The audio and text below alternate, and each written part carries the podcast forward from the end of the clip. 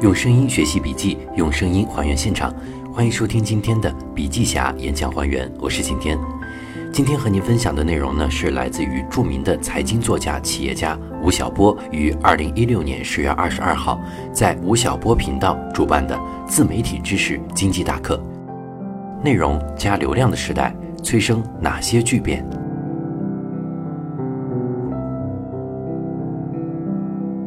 一、转型，用新方式做相同的事情。我从二零一四年开始做自媒体，这两年很多人问我是怎么转型的。这两年多，我每天都在做什么事儿呢？我可能还是在写作、调研、讲课、做出版，这也是我二十多年来一直在做的事情。区别在于这两年我们用了新的方式做这些事儿。爱因斯坦讲过一句话：我们无法用提出问题的思维解决问题，我们生产内容。但社会给予的回应和变现方式却在逐渐枯竭，这也是今天我们坐在这里谈社群经济、自媒体的原因。我们如何用新的方式解决这个问题呢？和大家一起来分享三个案例。一、翻译《国富论》。我大学的时候就读《国富论》，觉得这本书翻译很差，因为最早的时候严复用古文翻译，四十年代。郭大力、王亚楠翻译了一版，那时的汉语白话文语境和现在也相差很多。同时，因为它是一个公版书，后来又有人翻译，谁都可以翻译，但谁都翻译的不好。我们打算重新翻译《国富论》，因为已经成立十多年的蓝狮子公司常年在做出版。现在，我们也因为有了吴晓波频道，可以用新的方式找到更多更优秀的人一起参与。我们在吴晓波频道发起了众筹和赞助计划，四天大概有一千五百八十八人参与了众筹，筹到了二十二万块钱。有了这笔钱以后，我们可以以比较高的价格找到优秀的翻译团队。翻译过程中，我们把一些在文本领域里面对《国富论》感兴趣的朋友组成社群，让他们目睹这个翻译过程。在它的生产中，价值链被彻底改造了。在改造的过程当中，最大的变化在于出版商、出版社和读者之间的关系改变了。这正印证了凯文·凯利《新经济新规则》当中提到的概念：未来消费者会是三位一体的消费者，他有可能是产品的投资者，同时是参与生产者，最后是消费者。二，每天听见吴晓波，这是七月份开始做的产品。如果是三年前我开始做的时候，是不敢做这个付费产品的，因为没有办法通过平台导流。第一，用户关系未成为客户关系；第二，用户直接消费内容习惯当时未被培养，因此它的产生也是一个全新的概念。同时，这两个月我们的技术部门也基于微信后台自主开发会员管理系统。我始终认为。未来所有的生意最终都是一个大数据。互联网的根本意义实际上是一个概念性的东西，所以我们开发了插件产品，使其可以自动传播。比如你觉得产品好，分享后有人买单，你就可以获得五十块的奖学金。目前我们有几万用户，希望明年可以达到三十万，那时它会是一个新的入口。除了我们的内容供给以外，我还能大概知道，每天几点杭州有多少人听了吴晓波音频，有多少人听了百分之三十或百分之五十，有多少人对哪一类的内容最感兴趣等等。这样其实就形成了一个对用户柔性化的管理体系。我认为这是最有价值的部分。在社群系统内进行新的族群化管理模型是非常复杂的事情。如果你不用机器和大数据的方式，用户是非常粗颗粒的。三，借助流量做千人大课。去年我们开始做千人大课的培训，目前已经开了六场。如果你是在自媒体或者新媒体环境之前做千人大课，需要和全中国五到八家的培训公司合作，大概百分之五十到百分之六十的收入需要分给培训公司。培训公司也大概需要上千人来帮你解决问题。今天呢，我们有一个大头商学院，有一个培训机构，这个培训机构里面几乎没有一个销售人员，都是产品经理，所有的流量都是来自于频道本身所产生的。它的内在逻辑已经彻底改变了，就和今天现场的七八百人一样，你买票一定不是通过地面公司，而是直接在网上购买，渠道变扁平。使得整个培训产业获利模型发生了变化，在互动过程当中，用户就被沉淀下来了。今年年初，我带了一百五十个企业家参加德国汉诺威工业四点零博览会，其中一半以上是我们千人大课的用户，还有其他课程，比如避免大败局的课程、投融资的课程、关于工业四点零的课程。这些课程的用户基本上来自于大课、小课和频道内容所产生的流量，因此，它的获客能力和模式也变了。二，内容时代的闭环型变化，内容加流量。其实我们还是在做出版、培训、内容，但因为某些工具变革，使得它的流程发生了巨大变化。第一。社群经济核心是内容生产能力，在这个变化过程，在不同领域和不同环节中实现我们的新的可能性，我们把它叫做社群经济。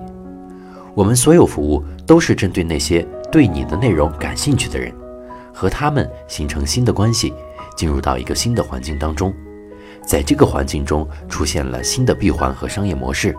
所谓闭环模型，内容自带流量。去年年底，我写过一篇文章，表述 PC 时代互联网体育已经完全失效，得屌丝者得天下，免费为王，平台分发流量逻辑等内容。在移动互联网时代当中，话语权重新回到了消费者、内容生产者，内容自身产生了流量和分发，这个流量所到达的地方产生了社群，因为在分发过程中。一定是在熟人或者半熟人中分发，找到跟你相类似的人分发，自然而然会产生一个社群，在社群环境下会产生产品，这个产品在它的销售和贩卖过程中会产生自我传播，渠道会被彻底扁平化，自我传播以后，产品本身又回归为内容，由内容到流量，由流量到社群，社群到产品，产品又到内容。这是不断裂变的过程。我始终认为，它的核心能力是内容生产能力。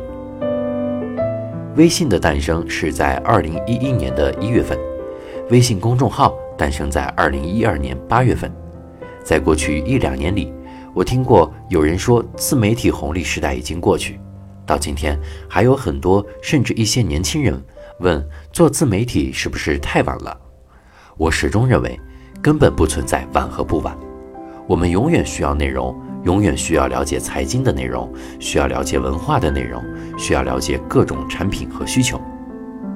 问题是，在这些内容供给中，你能不能做到前几名？现在唯一一个残酷信息是，原来我们是在一个区域市场中做内容，而现在是要面对全中国，因为市场被彻底细分，即便同样一个内容，面对不同社群都能够存活。在中国创业最大的红利就是人口。从这个意义看，所谓的自媒体时代或者内容创业时代，说是春天、夏天、秋天、冬天，永远都是一个伪命题。可能过了十年，我们还会讨论这个问题。因此，从现在来看，刚刚就是最好的时候。今天各位创业的话，我现在所有的工具你可以全部拿去用，我踩过的所有坑。你都可以绕过去，剩下的就是你能不能生产跟我一样好的内容，能不能把我干掉？因为我已经快五十岁了，年轻人把一个老人干掉，那是一个自然规律、客观规律。这就是今天内容时代所发生的闭环性变化。第二，裂变，内容会产生社群，社群与社群之间会构成一种新的能力。我们投资了很多自媒体，我常常跟投入自媒体的朋友说，自媒体之间是一个完全开放的平台，在我的频道里，可以经常看到推荐其他平台，只要你们觉得很好，就可以拿来用，拿来交互。为什么呢？因为我们所交互的人群是类似的，我们投的所有自媒体都是面向消费升级、中产阶级人群的。现在，四十多个自媒体加在一起，估计超过三千万人，建立了不同社群，有读书社群、房地产社群、财经社群。这部分人有强大的交集性。如果越来越多自媒体进入到这个环节当中，社群与社群之间就会完全形成一个新的生态。而且，最有意思的是，这些社群建立在一个共同消费人群和环节，开放性非常大。三，资本催化社群出现两种情况：第一，单一的自媒体本身在社群化本身会形成产品线，你会去试错，最终发现一些有意思的、能够引爆的一个产品，然后把产品持续放大。在吴晓波频道上就有很多产品线，有实物电商、旅游、培训、金融社群、思想课堂，未来不知道还会有什么。这就形成了一个产品线的能力。第二，靠资本方式，各个工号之间形成了非常大的矩阵。我们非常希望看到我们投资的一些工号，能够在中国这一轮中产阶级消费过程中，每个都成为各自专业领域的头部，而这个头部的底层是能够被打通和抓取出来的系统。因为所有的自媒体建设归根到底是一个大数据驱动下的会员管理系统，不是原来两三年前看到的自媒体。因此，我更愿意相信它是一个非常有意思的社群实验。只有通过这样的方式，才能在一个大众市场被解构的环境下找到你的消费者。今天，所有卖给中产阶级和高净值人群的厂家，完全找不到他的消费者是谁。我认为，我们目前在做的事情是做消费升级环境下非常基础的事情，要通过内容生产的方式区隔，把人区隔出来后，产品销售才有可能性。我们在这样的大的潮流中做小而美的一件事儿。四，模式突变，四个实践方向和三个收费方向。在这样的环境下。我们再来看看我们做的事儿，就会发现有很多模式突变。我觉得有四个方面，这也是我两年多来的实践方向。第一，内容的产品化趋势。今天各位创业的时候，每一个人都是一个产品经理，所有的内容都必须要被产品化。这是内容传统文字写作者进入新的互联网行业中需要受到洗礼的第一项。不是你的字写得好不好，这一点都不重要，这仅仅是你能够做成的一个前提，而不是结果。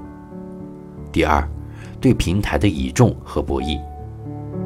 我是一个做内容出身的人，两年多来，我们跟平台之间的关系是一个既要依靠于平台，同时跟平台要形成强大博弈关系。你能够对平台所有的依靠，就是能够生产出好的内容跟产品。除此之外，平台不会理睬。第三，社群运营和大数据，你跟平台所有博弈都不发生在利益关系上，而是发生在会员关系上。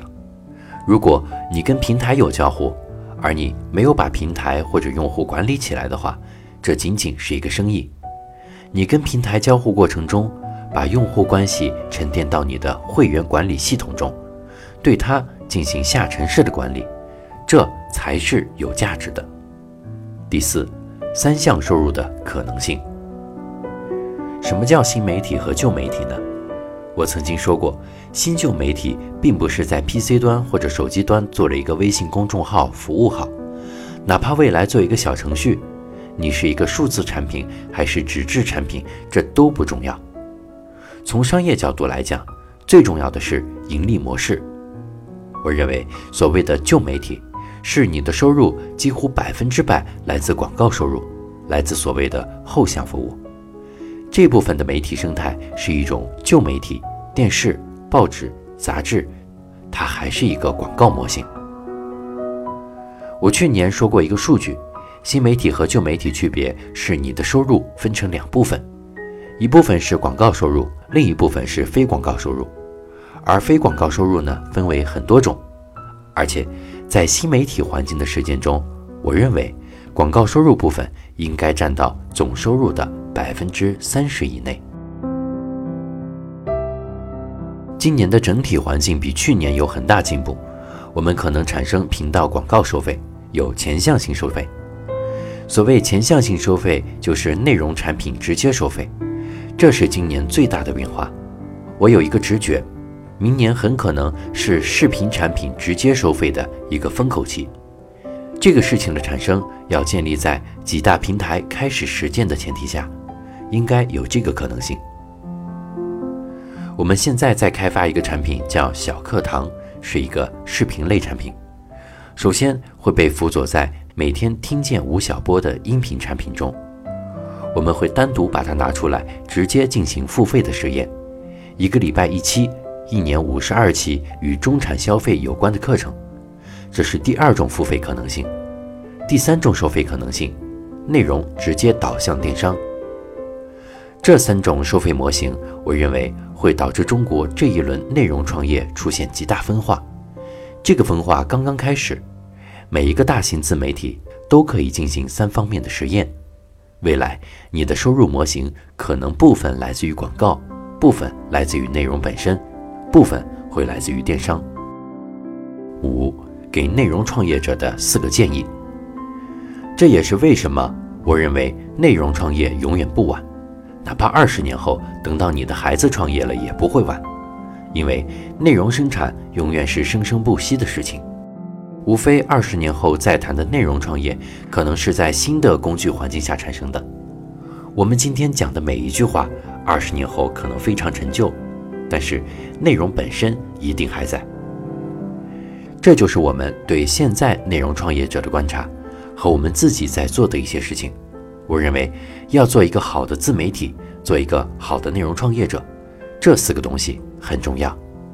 第一，专注，只做你非常熟悉的领域，而且越细越好，越小越好，最好是一根针直接扎进去，不需要满足所有的人。讨好所有的人。第二，当你这根针扎下去的时候，一定要深耕你的用户，一定要跟用户产生强大的情感粘连和互动关系，深耕用户，服务用户。第三，我们提供给用户的所有变现产品、服务产品一定要偏产品化。第四，深耕和产品化一定要建立在大数据的前提下。所以，吴晓波频道是什么呢？它是一个财经孵化平台，是一个内容写作者。而我认为，如果从中长期来说，我们已经做了两年半了。我们希望做到第三年、第四年的时候，它应该是一个大数据驱动下的财经知识共享，一定是建立在大数据驱动前提下，否则我们今天所做的所有事儿都会被风吹走。希望每年来这个大课，各位都能够听到一些新的实验，看到一些新的奇迹，看到一些新的观点。我们频道两年多来在做的一件事情，其实就是在一次工具革命下的社群实验。希望明年这个时候给大家新的报告。谢谢大家。